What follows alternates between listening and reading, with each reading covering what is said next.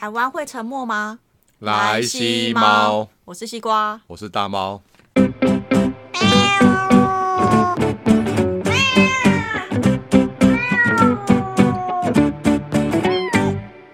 最近有一部日剧正在那个上映中，叫做《日本沉默》。对，所以台湾会沉默吗？这很难讲啊，因为这个关系到那个地球板块运动。日本沉默这个不知道大家有没有看过？它是很久很久之前是一部小说啦。哦，所以这个不是最新的。我记得在不知道什么时候我有看过日本沉默的漫画。日本沉默的漫画，所以它也是从那个你说的那个小说改编啊，对对，它这个小说最早好像一九一九七三年曾经出版过这个小说。一九七三，我还没生呢，我也还没生啊，你居然还没生，我也还没生，在我出生之前就有这一本小说了。然后这本小说呢，就是哦得过二十七回日本推理作家协会赏。哦，所以他算是推理哦，应该是吧？看起来要推理，推理他会不会沉默？对对，然后他一百一九七四年，他曾经拍过电视剧，就很久之前，然后我们还没出生，我没看过啊。一九七零年，他有出过漫画，然后后来绝版，然后在二零零六年又重出啊，所以那不是我大学时候看的，我是后来才看的。你说我看的不是绝版的，因为他原本的那个绝版的，嘿，后来二零零六年他又。再出，可是不是绝版的那对他应听说他有稍微做修修修正啊，嘿哦，可是应该就大同小异大同小异啦，对。然后在一一九八零年的时候，NHK 曾经有出过广播剧。广播剧，广播剧就是用讲的。对啊，广播啊，以前小时候不是都会听广播，就有点像现现在的 Podcast。对对，那小时候不是都会睡觉还是怎样，你就会听那个。以前司马中原就会讲鬼故事啊，就是那种就是中国人怕鬼，西洋人也怕鬼。我以前还有很多就是跟讲故事有关的广播哦，我只我印象很深刻，就是我爸常听到什么《欧乐天》哦，《欧乐天》啊，《欧乐天》公告，他就是会讲公天兵、碎田兵，就讲聊天兵、聊聊天兵、聊天兵的故事，公天兵、碎天兵。重点是我还跟着听啊，这莫名其妙。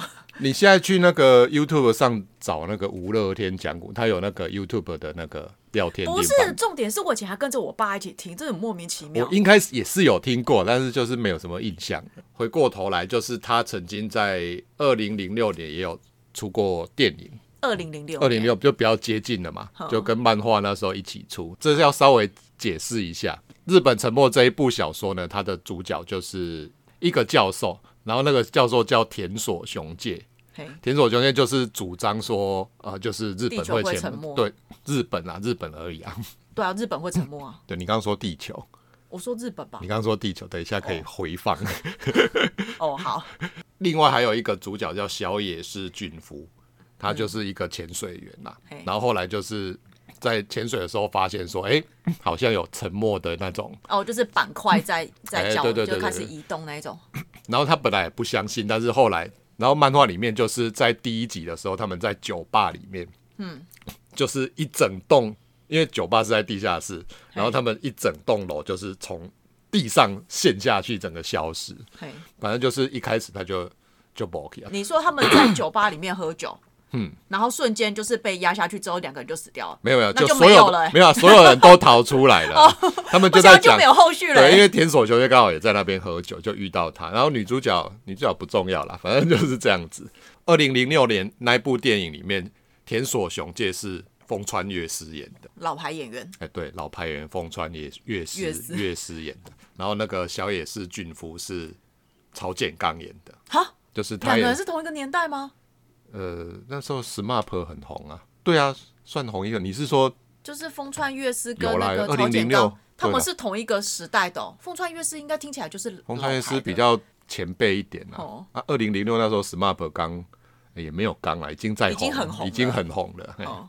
二零二零年的时候，嗯，有出过一个动画叫做《二零二零日本日本沉默》，我们有看过嘛？对，他第一集就沉默了。哎，没有，第一集就大地震，第一整就大地震，然后就开始慢慢沉默。他就是从第一集一直死人到最后，对，然后真的是沉默。然后后来不是说还会，就是不知道在几百啊三百年几百年之后才会会再浮起 来，就是类似这样。反正就是这几部剧，不管广播剧啊，然后漫画、电影，嗯，然后小说，他们主要中间都有一个很重要的人物，叫做田所雄介，就这个教授，对，都是以这个为出发点的，不管他没有出现，都会出现这个名字，对，因为像漫画那个动画啦，二零二零动画里面田所雄介就都没有从头到尾都没出现，但是他的名字就一直会被提起，对，然后那个小野寺俊夫就是最后躺在那边就只能不能动的那一个就是小野寺俊夫啊，哎，那个潜水员，一直到今年二零二一的时候，不是出那个什么日本沉默希望之人嘛？哦，你说现在今年今年正在上映，对对对，他就是小栗旬主演小栗旬主演的日本沉默希望之人，他后面多了一个副标题。对，结果他就是潜水，他就是改了潜水员啊，就改成是他他是环保署里面的的那个官员。对啊，他叫天海启示啦。嗯。然后天海启示这其实在小说漫画里面都没有的，这个是虚构的。所以这一部里面，你看这一部里面只有教授是就是那个田所雄介博士。原本设定有关系这样子，像原那个记者啊，跟那个什么都是后续，都是这都是这一部续这一部里面重新编出来的。对，只是说为什么后来那个天海会相信，是因为他就是他跟他的好朋友就潜水潜下去，嗯，对，他就发现哎，就是板块好像就是有裂缝。他第一集的时候就有看到啊，对，还被喷，还会被喷走，对，好像被暖流喷喷走这样子。对啊，所以就是呃，从以前到现在这几部。剧或电影或小说、漫画都会有一些不一样啦，对啊，但是就是基本上就是都建构在日本沉默，日本会沉默，然后以田所雄介的博士的那个啊研究出来、调查出来的结果来来做推展这样子，反正最后就是会沉。啊，只是沉的沉 严重程度，或是有没有救这样子。然后只是说，现在日现在这一部日本沉默，一直到你看第四集才要开始。对啊，就是想说，哎，你看那个什么电影也是中间，啊，电影只有两小时嘛，所以他一定要赶快沉啊。对。然后动画，二零二零年那一部动画，它第一集就沉了，第一集就开始沉了，然后就开始死掉很多人，发生很多事情，tempo 比较快，非常快的。然后今年这一部日剧。它就是前面大家在那边说你这个是假的啦，不可能啦，什么什么啊，一直到第四集的最后，对，就是换换剧的那个时候，地震才开始沉，才开始看起来好像要沉，就这样。我猜大概就是第五集，应该就是会开始有沉默的地方。对啊，所以其实你看它的预告，都有一些大大量那种疏散的或者是救难的一些。而且然后你看那个一个日剧十集，它过快一半了才开始沉，那后面还有很多要处理的。就是前面要交代啊，就是。因为不相信嘛，因为当大家开始跟你说，哦，当官员跟你说日本沉默，对啊，哦，你看，身为我们就只是小小的，对，你就只是一般人民，然后就接收到这么震撼的资讯，就不要说我们觉得日剧里面讲的夸不夸张这样子，你就你如果今天 电视里面政府官员跟你讲说那个一年内台北盆地会沉默，干你相信吗？我也不相信啊，后然啊，最好是我最好是会沉默啦，大家马。大家一定会觉得说你好难啊，骗笑哎。对啊，所以我觉得这是人之常情啊。然后你如果就算你拿出数据出来，大家也会觉得那个是假的。你看现在疫苗就是这样，就是说现在政府啊，哦，这些民进党的引流啊，这些近乎被骗离啊。你看，就是反正就是打疫苗的那一些数据都出来，他也说跟你讲说那是骗人的。对对，而我如果真的。像今天真的有像田所雄介这种博士出来，就数据都拿出来干，他一定会说这是阴谋啦，他要炒房地产呐，这样子。对，因为他就是要把首都迁到那个北海道，所以一开始他们也觉得说，哦，这是一个有点像要炒炒地皮的一个就是阴谋这样子，故意把要把北海道地方的那个房地产炒高这样子，嘿。所以这是反正现在才第四集啦，大家还可以慢慢往下看下去。会为什么会有这个理论呢？其实就是，呃，大家知道台湾岛会浮起来是两个板块嘛，就是欧亚板块跟菲律宾海板块嘛。对啊，哎呀，哎，蛮记得的嘛，上次有讲。有地理，我地理有学。然后日本它是四个板块构构成的，跟我们一样吗？跟我们其中跟我们的两块是一样的吗？对，它就是包含欧亚大陆板块嘛。对。然后菲律宾海板块，然后其中另外多两个就是。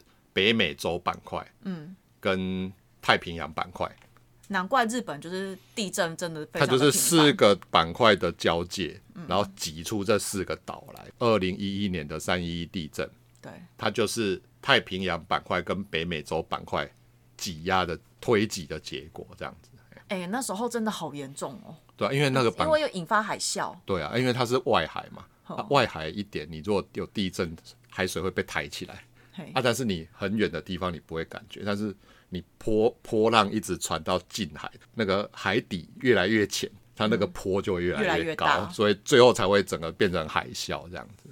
哦我觉得那个那时候看到他的那个纪录片，觉得好可怕，就觉得根本那边就是人间炼狱。哦，对啊，所以你看日本，你看地震多，火山哦，火对，山又多嘛，重点是富士山它还在活动。对，因为你看那个日本，就是它的地层的运动就很多，所以日本做了很多那种就是防灾的演练啊。嗯，然后日本其实它呃除了四大板块聚集的地方之外，它有呃地理上有两条很重要的构造线，是哪两个？就是它等于是一个地地堑哦。嘿，就是地堑，你知道吗？我知道地哎堑就是要像东非大地堑那个，好，它就是有两个构造线构成的，一个就是中央构造线，嗯，另外一个就是密渔川静冈构造线，嗯，中央构造线是横的，一直从九州四国，然后一直到到静冈好，是横的，然后那个密渔川构造线是直的。直的纵向的，所以变成说日本就是在这个构造线左右，它就是板块推挤啊，很容易就是产生地震。对，然后在密云川跟那个中央构造线交界的地方就是富士山，哦，所以你为什么你看他们都说从伊豆半岛那边会开始沉，就是在那附近，他们的理论大概是这样子。哦，所以那时候是讲说，就是在伊豆外海那边对，不是有个小岛开始沉，然后漫画是伊豆半岛那边会会开始沉。沉嘛，然后电影也是好像是伊豆半岛会沉这样子嘛。讲到日本的构造是这样子嘛，那台湾有没有可能这样子呢？我觉得台湾应该几率比较低诶，会吗？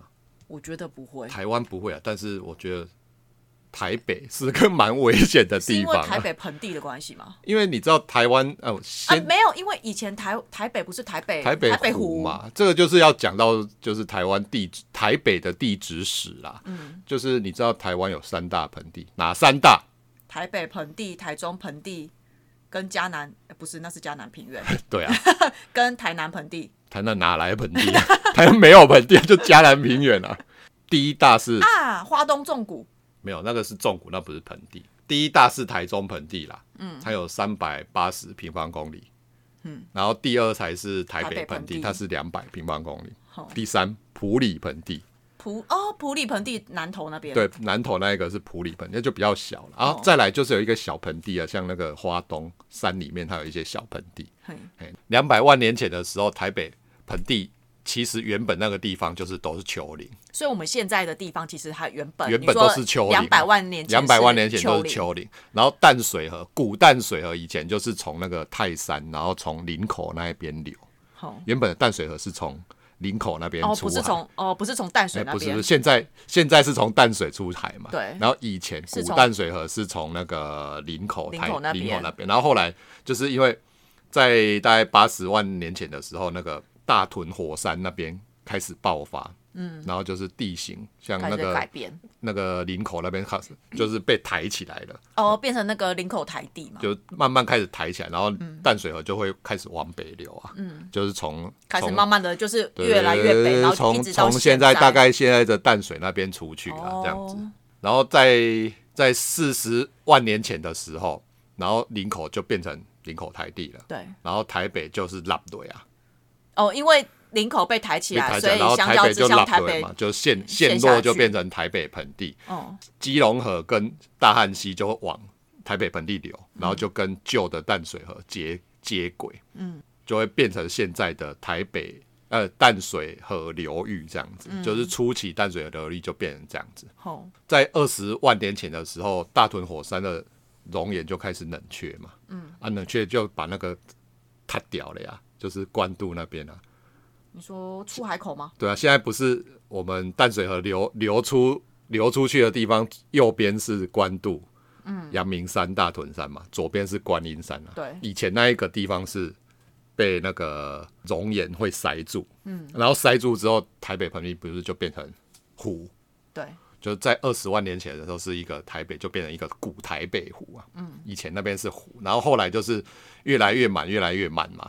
然后在三万年前的时候，它就从那边关渡那边切穿，水就切穿了，哦，因为就抹抹抹出来，开嘛，然后就切过去，越水越切越多，就切切成一个口，然后水就流出去，然后台北湖的水位才会降下来，哦，然后才会变成说，就是台北湖就退去，就开始有那个淤积，就是开始有淤积，然后六千年前的时候，然后就是气候又变暖了。嘿，然后气候变暖之后，冰河不是融化，嗯，然后冰河融化，水又上升，对所以海水又从那个淡水河那边灌回来，灌回台北盆地，对，啊台北盆地又变成就湖这样子，它就是一直变成湖盆地湖盆地这样子，对啊，然后到了最近这几几百年啊，就是气温又变回正常了，嗯，就是全球气温变回正常，然后海平面下降，然后海平面下降，然后水又从台北盆地退掉，嗯，然后现在的台北湖才会慢慢的又变成有陆地的样子，这样子。所以变成我们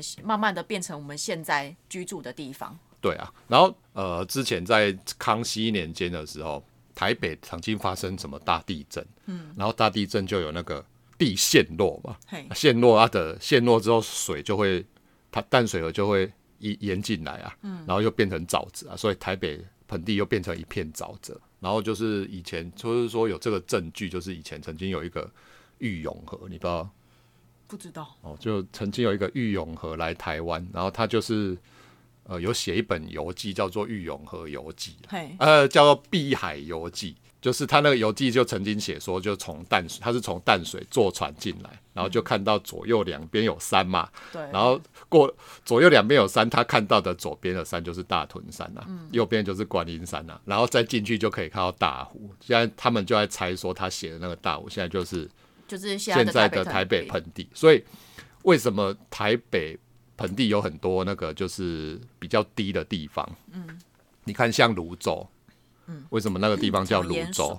以前在长那个在河哦中间在长那个芦芦苇苇的地方啊，泸州嘛，啊，因为它你看它泸州就是在溪在河流的中间有一州，有一个、一一块浮起来的地啊，对，所以意思就是说，呃，台北盆地它原本的地质就比较软，松软啊。嘿，比较软，所以你的意思是说，未来如果台北盆地好，因为你那时候你刚才提到嘛，当海平面气候全球气候变暖，海平面上升，嗯，然后它那个海水就会灌进来，对淹没整个台北盆地。对啊，那现在大家不是都说气候开始又慢慢的变啊，暖，对啊，变暖，气候温暖化嘛，啊，现在不是有一些。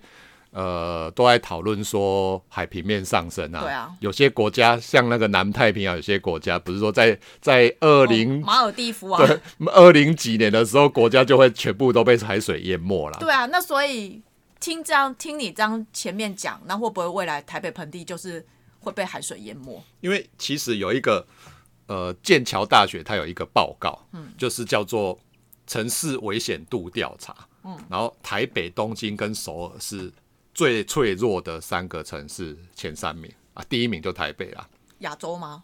全世界，哦全世界它是全世界做调查，然后第一名就是台北，对，因为你想想看哦，你看台北，台北它呃台北市旁边不是很多那个就阳明山都是火山群啊，就是河流边啊，河流边不是有堤防，都盖很高，你只要比如说台风来，那个水门就要关起来，对，然后它那个堤防听说就是用那种两百年的防洪标准下去做，嗯，然后可见你看哦，你去其他国家，你看像东京、呃大阪或是很多都市，它不是都在河流旁边的，它顶多盖一个小小的堤防，对，它也不会特别注意哎，哦，你没有特别注意，我是会去看，那就光看东京就好。你看，我们不是越过一个小堤防就可以看到羽田川，我们就可以在羽田川旁边，然后它那堤防只是小小的坡过去而已。嗯但是你看台北市，它所有围绕着都市的那个河流旁边，它全部都是很高的那种地方，还有水门。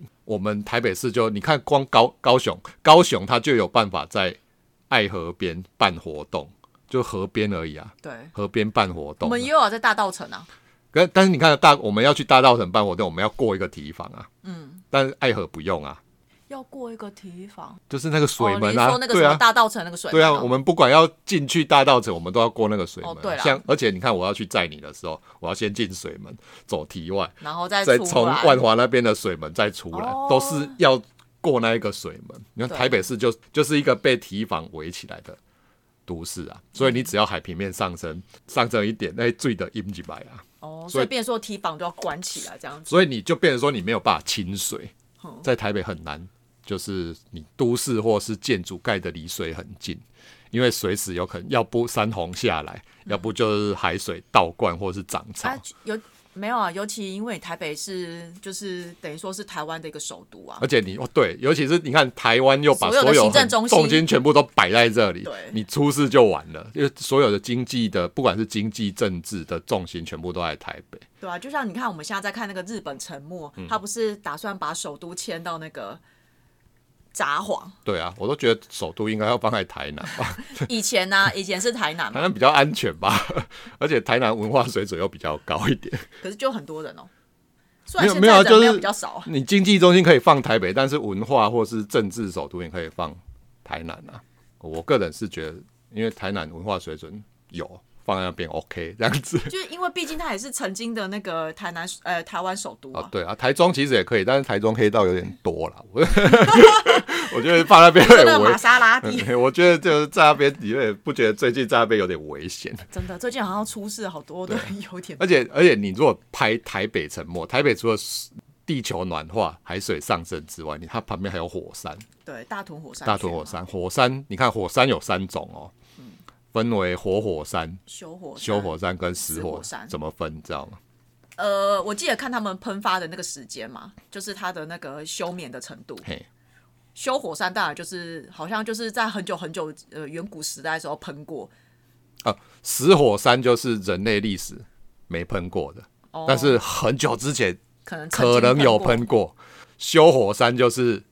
呃，人类历史曾经有喷过，但是已经超久没有喷过。嗯，然后活火山就是在人类历史记载里面曾经活动过，目前还就是曾经活动过，就像富士山一样。这个我记得富士山，富士山活火山，对啊，大屯火山目前有争议啦，但是介于说在修火修火山跟活火山中间呐，因为你看它一直在那边喷气啊，表示它还活着啊。对啊，只是说就是我们看到的。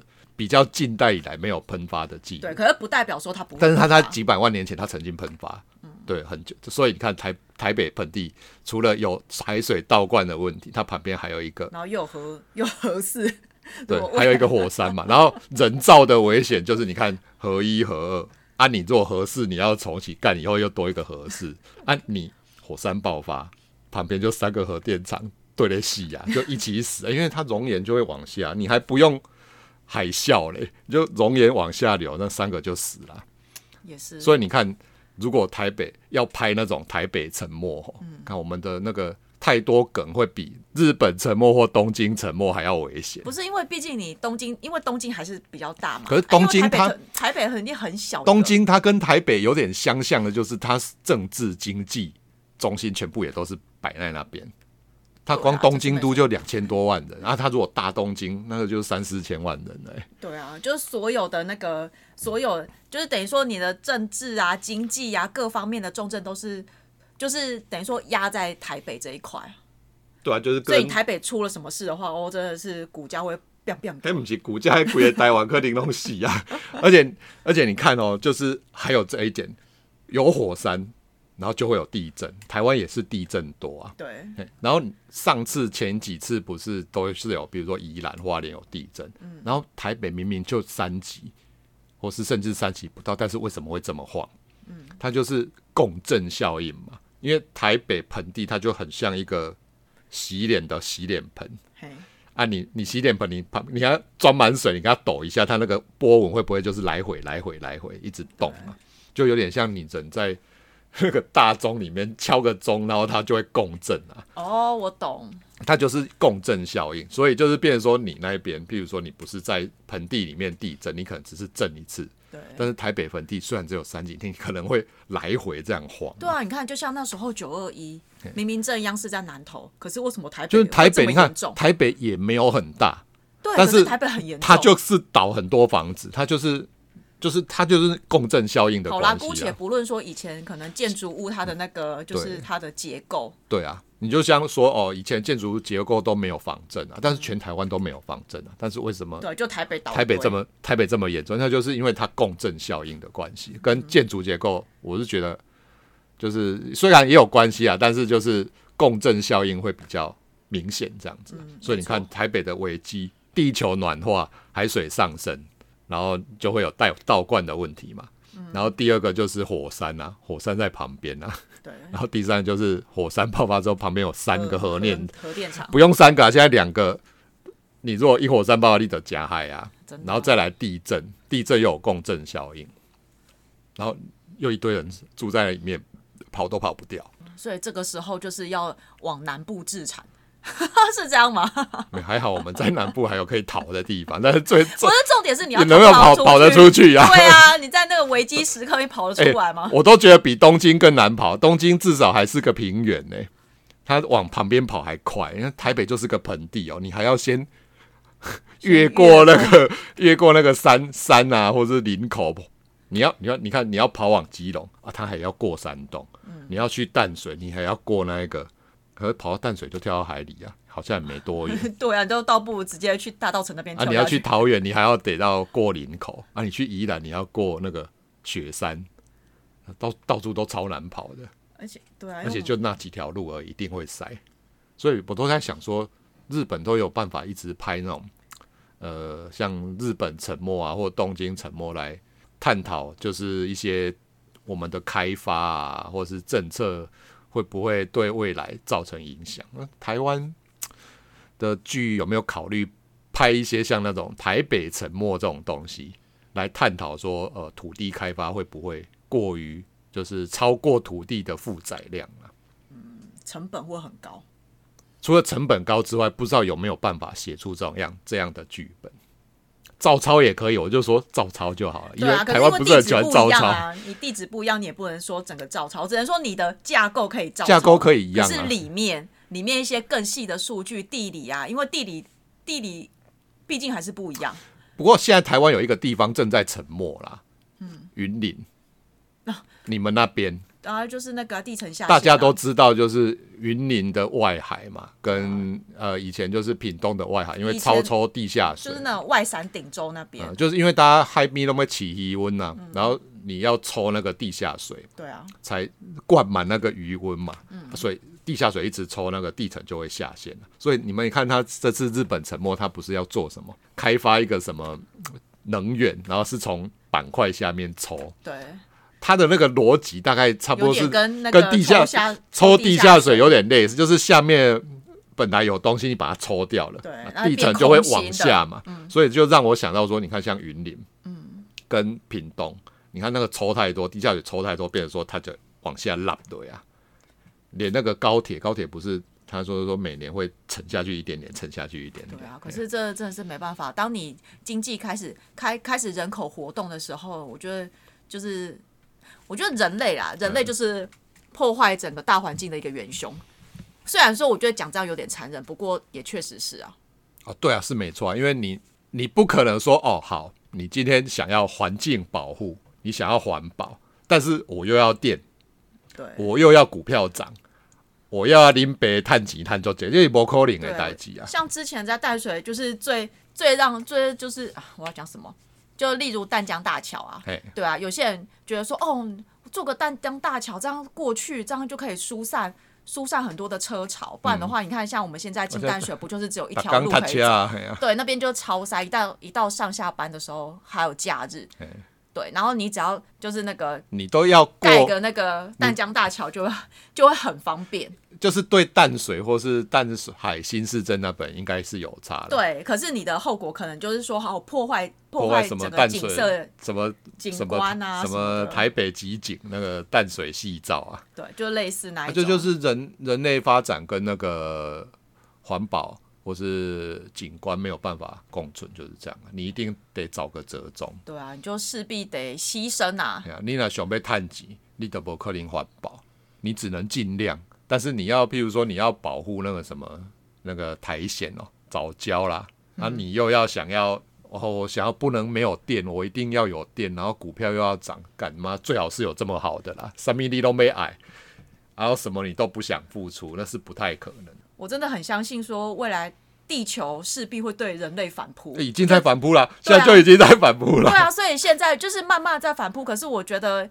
如果我们再不好好的去保护地球的话，我觉得未来反扑的力道一定会越来越大。但是你说要保护，其实也很难啊。我觉得你要讲说要保护，可是你到底要怎么保护？我觉得这个是一个很笼统的问题，如果人类还是一直要追求经济成长，就不可能不可能太太保太环保的运动。所以你是说什么要环保？我们我们赞成说，就是我们尽量不要太不环保。我觉得现在的话，让我觉得在在思考的问题就是说，好，现在电动车发展，大家都需要电，嗯，石油你看就是也都是在用以前以前有一天一定会用完、啊。对，就是石油未来一定会枯竭。好，那你用用石油相关的，你可能会造成空气污染。用煤炭啊，用煤炭也是会啊。对啊，煤炭啊、石油这些。好，那你假设你现在开始慢慢发展电动车，或者是电动的一些相关的行业，嗯，就慢慢的从这些，你那个电动车也是要电，但是电哪里来？对你就要思考，你看你以后是势必全球的那种耗电量一定会越来越高，那你这个电要怎么？对啊，你要在怎么未来的新能源还没有完全发展 OK 的时候，你要淘汰旧能源不可能。对啊，那个就是这有争议啦，就是说哦，现在有些人就是说，你开原本的油车就是污染嘛，你要开电动车对就是无污染，但是电动车也要电啊，啊，你的电怎么来？对啊，啊，所以有些人要不核能，要不就燃煤，要不就煤炭，现在就是这样子。对，然后现在大家就说哦，风力呀、火力呀、或者是太阳能，可是这些它其实成本都非常的高。对啊，那你愿意花多一点的钱用这些比较干净的电吗？你又不愿意。对，你看，只要大家说电要涨，啊妈又要靠北说哦电那么贵，政府到底在干什么？好，那你就不想要电贵。好，那今天我又要呃，比如说我今天用核能，核能比较便宜。以科学的角度来看，核能是干净的，对而且相对便宜。主要是你不能用旧的时代的呃以前的核能技术啦。嗯，因为因为你看那个核四，核四是一九九零年核核能，就不要说拼拼凑凑，它的建厂的技术是一九九零年代。对啊，哦，已经是三十年前的欸，对啊，那你要盖核能发电厂的话，你要用现在有新的技术下去盖。对啊，你就算你要盖，你干嘛去盖核四？你要用新的技术来改，会相对比较安全啊。对啊，只是说，当然我们就是举，我们都是我们外行人啦，外行人这样讲，当然觉得很简单。那或许他们那、就是跟钱啊，或者什么有关系啦。就是理论上，你如果以科学的数字来看，核能是相对干净的，嗯但是你能不能处理那个它，比如说核核核核废料要怎么处理，那就是另外一个问题。你就把你没办法处理的事情丢给下一辈子、下以后的人来处理。啊我马不一梗啊，反正要狼的衰嘛，再留子孙就是这样子啊，啊。所以你看，就换个角度想，好，现在一直疯狂在疯狂在发债，嗯，你看像就是他们不就是一直在印钞票、对啊，就 Q E 嘛，叫无止境的在发债啊，你看这些都是以后都是子孙要去扛的。对啊，反正那就是以后呃以后的人类要想办法，现在的人就是反正现在就先顾好现先在，先先够鬼吧，一咬会狼被衰引到的代价。所以你看，你生小孩下一代干妈有够衰，以后就是他处理啊。啊，他没有办法处理，他就再往下一代丢啊！啊，人类不是就这样子？对啊，所以所以你说什么？总有一天一定会灭所以。你你爱看那个什么，就是他们他们不是哦，全世界哦很多国家就聚集在一起讨论什么减碳政策，干我都觉得那齁懒。妈，有些人讲那个什么二零五零年、二零七年达到零排碳，刚那我说嘴巴讲讲哎，最最好真的做。最好是真的做得到。那到时候做不到，又说啊，那我们再展言什么什么。我只要不要在我任内发生这件事就好了。对啊，就是大家就是反正责任撇得很干净啊。反正二零七零年干嘛搞不好都死了，我都死啊，跟我没关系啦，就是这样子啊。所以你就说你要提出一些环保政策，或是我们来保护地球环境，这是没有问题。但是你有办法在经济跟环保中间做适当的取舍嘛？很难。很难，非常难，因为这个牵扯的牵扯到太多的的利益啊。就我们先撇除利益，嗯，你自己愿不愿意变变贵？不愿意嘛？电变贵，打龙被靠北啊。那你愿不愿意电不够用啊？大家就是为了环保，我们省一点，看你不愿意啊我也不。对啊，我就是想要网络越快嘛。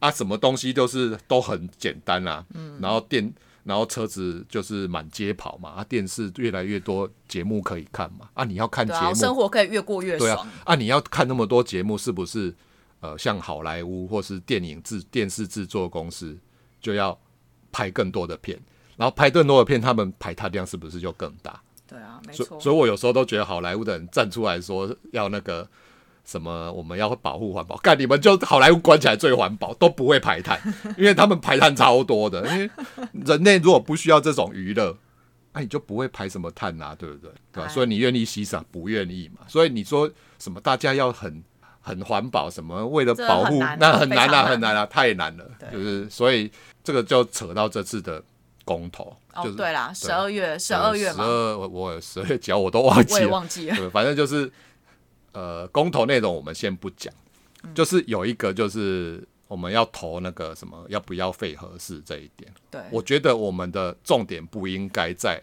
废不废合适，嗯，因为你一介人民，你知道这是政策是怎样形成吗？你不知道啊，嗯，啊啊，你哪大家都随便乱改，那政策真的照你那样讲，最后会是好的吗？不一定，嗯，所以我们应该要有的是一个能源政策的公投，嗯，就是我们台湾，譬如说我们台湾将来要走向怎样的能源？你要走向核适呃核能发电，或是走向呃干净能源，或是要走火力或煤炭这种能源政策，大家全台湾同意了。比如说，全台湾现在同意哦，我们就走核能，嗯，然后我们的政策就会修正往核能走，不是说哦，我们今天公投核四要不要废，那没有意义啊！啊以后核五出来，你要不要废？核三要不要废？然后中火，我觉得这就治不要不治本啊对。啊，你就是没有，这根本不是自愿，就是你随便撒几个议题出来呗，那反正就是要捣蛋的。嗯，啊，你要不要废？啊，要不要有什么意义？然后，然后明天再来弄个公投，我们核废料要不要放在台北市？对啊，不可能啊！如果有这个核废料公投出来，该一定过。台北市人口才多少？全台湾都 同意啊，对啊，你要不要执行？对吧？你要不要执行？不可能执行嘛，对不对？所以你投这个有什么意义？就打开他们浪费公帑画胜哎，那公投就是什么？哦，一下子要四个同意，四个不同意，或者一好三坏两，那么大家都完全都没有去知道说里面的到底在投三小，对啦，这没错啊。对啊，所以要先知道说我到底在投什么，你要先清楚那里面的内容。啊，要知道也。很难啊，像你也不知道三阶是什么啊，哦，对啊，就是以后再讲。就想说啊，护早教也杀小干嘛？根本不知道他是上面杀回挖哥什么早教这个也是啊，三阶。三阶是什么挖哥？一阶二阶你杀回要到底是要接什么？没有人知道，大家就是。呃，你的正常教育怎样，你就是杀了欧北等啊。好啦，吧，不是要讲日本沉没怎么扯到这对啊，那就是变成说扯到就是环保，所以就是说，就是说这部戏呃，其实可以稍微看一下啦，这部戏我还蛮推荐的哎。只是说它 tempo 有点慢啦，就是前面有一点政治斗争的那种，哦，政治斗争就其实可以稍微快转一下，我觉得应该开始会开始渐入佳境沉之，后就会应该会比较多，就是对啊，因为该有的剧情会出来，对啊，因为大家就会开始慢慢的团结啦。就是原本大家各怀鬼胎，然后最后呃，因为要一从面对日本沉没的这个困境，所以要最后要团结在一起。对啊你也不得不团结。然后最后就会阻止呃，就是更大的悲剧，然后最后就是没有，大家最后就真的 happy 沉 ending 默这样子啊。最后就真的沉默啊。哦，呃，漫画是真的全程呐、嘿，漫画是真的全部成，然后日本人就搬到国外去。哦对，对动画是成一部分，嗯，然后之后会在剩下的地方再发展，就是新对啊，就是还有日本这个国家就是还有一点点浮在 没有全部成的。电视版我不知道最后怎样，因为还没演到。对啊哎，就就是拭目以待拭目以待。而、我也是希望说台湾能够出一部类似像探讨那种台北沉没之类的，嗯的影片啊，这就台湾从来没有人拍过这种啊，对啊好，像没有啦。顶多纪录片啊。哎这个拍成影片，干搞不好收视越超烂，因为大家不想看。大家不想面对现实，呃而且日本会，日本拍这个很多人看，可能是因为他的那种主角都很红吧。对啦，对啦。不过讲到小栗旬，你可以稍微呃补充一下嘛，小栗旬哦，嘿，因为这部是小栗旬演的嘛。对啊，因为其实我只要他的他演的戏，我几乎都会看。那我之前大家应该比较红，他就是几乎他就是从那个《流星花园》里面的花泽类爆红。哦，那时候我还没有看呢、对，可是我也不知道为什么他就演花泽类，我觉得他其实不太适合演花泽类，因为你看完《银魂》之后会发现，哈，就是 明明是个这么活银泼银，魂的时候，我就觉得，看那个银魂真的是演的超赞。超赞。对，然后我最喜欢他的一部一部叫《Border》，它叫《灵灵异界限》。哦哼，对他这一部简单来讲，就是因为他就是他是职业是警察嘛，嘿，对，然后就是在就是某一次在抓犯人的途中，然后不小心被犯人用枪射中他的那个头脑袋，嗯，对，然后他的脑袋他脑袋的部分因为很难就是开刀，子弹还卡在里面，对，子弹卡在里面，然后很难开刀然后，就可以因因为这样看得到鬼。对，就是他可以跟那个死者对话，然后就是有些死者他会跟他讲说犯人是谁，嗯，对，然后就会从这个线，他就慢慢的抽丝剥茧啊，啊我就觉得哎这一部其实我觉得还蛮值蛮值得看，它里面其实就是演一演一个很阴沉的人，也不是阴沉，就是因为我觉得你演这一部 内心戏要没有表情的人啊，内心戏要很多，因为你又不能让不能不能让别人知道说你看得到死者，哦，对，然后所以其实你你的内心是孤独的，嗯。对，因为你就变成说你要孤军奋战，因为因为其他人就会问说、呃你为什么知道他那个犯人有什么特征？因为我看到鬼啊，关洛音啊，可是你又不能这样我讲，关洛音来的，对，所以我觉得这一部，我觉得就是小栗旬他把他的就是那那一个角色的那种就是内心的刻画，我觉得他演的非常的成功，所以我很推荐大家可以看这一部。我对小栗旬的印象都是历史剧啦。哦，因为你知道我也常看历史剧，比较多啦。大合剧，对，大河你剧就是说高速石公路吗？就是那个天地的那个石田三成，那就是头就是从这样中间这样 越开开过啊，然后后来就是信长协奏曲嘛，哦，对，然后再来就是银魂嘛，银魂算历史剧嘛，啊还有什么？哦，再来就是明年。哦，明年。明年的大河剧不是易经哎啊，不是易经哦，就是那个镰仓殿女她的十三个杀回啦，感觉就是一部收视率会爆烂的，看我也觉得。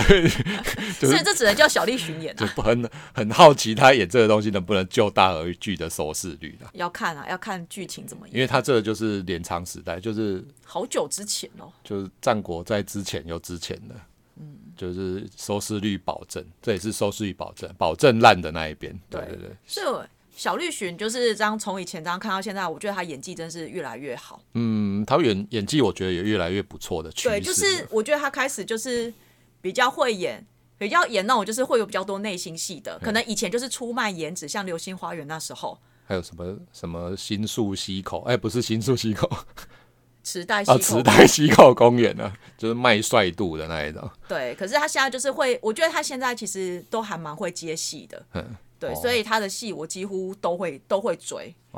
好，那就推荐大家看现在正在热映中的《东京沉默》，希望的人。好。哎，好，今天就到这边，拜拜拜拜